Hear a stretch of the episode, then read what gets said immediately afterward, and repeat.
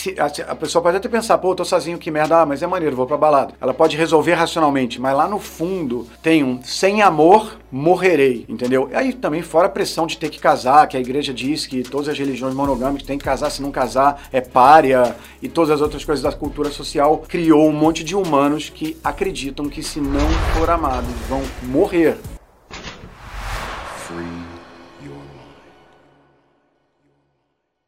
Isso é uma outra história muito legal que eu posso contar muito rápida.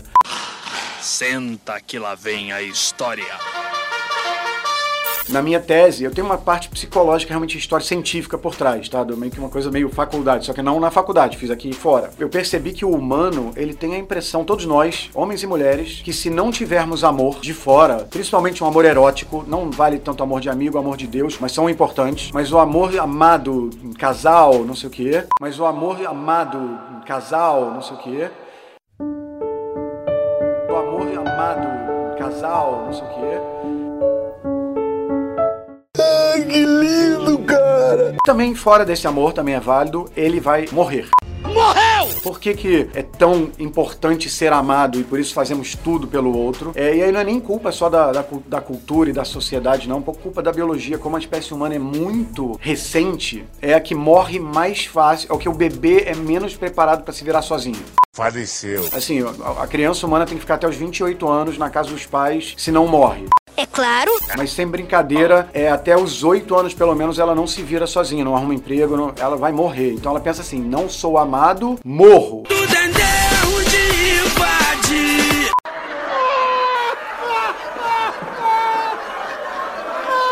Então, é, é, esse curto-circuito por causa de um bug de uma espécie recente, que é muito foda no neocórtex, mas que é muito pior versão na longevidade de um bebê de se virar sozinho, cria humanos que acordam, abrem o olho e falam: Cadê o amor? Me, me dá amor? Quem me. Quem, ah, aquele amigo não está me amando. Eu, eu, eu preciso namorar.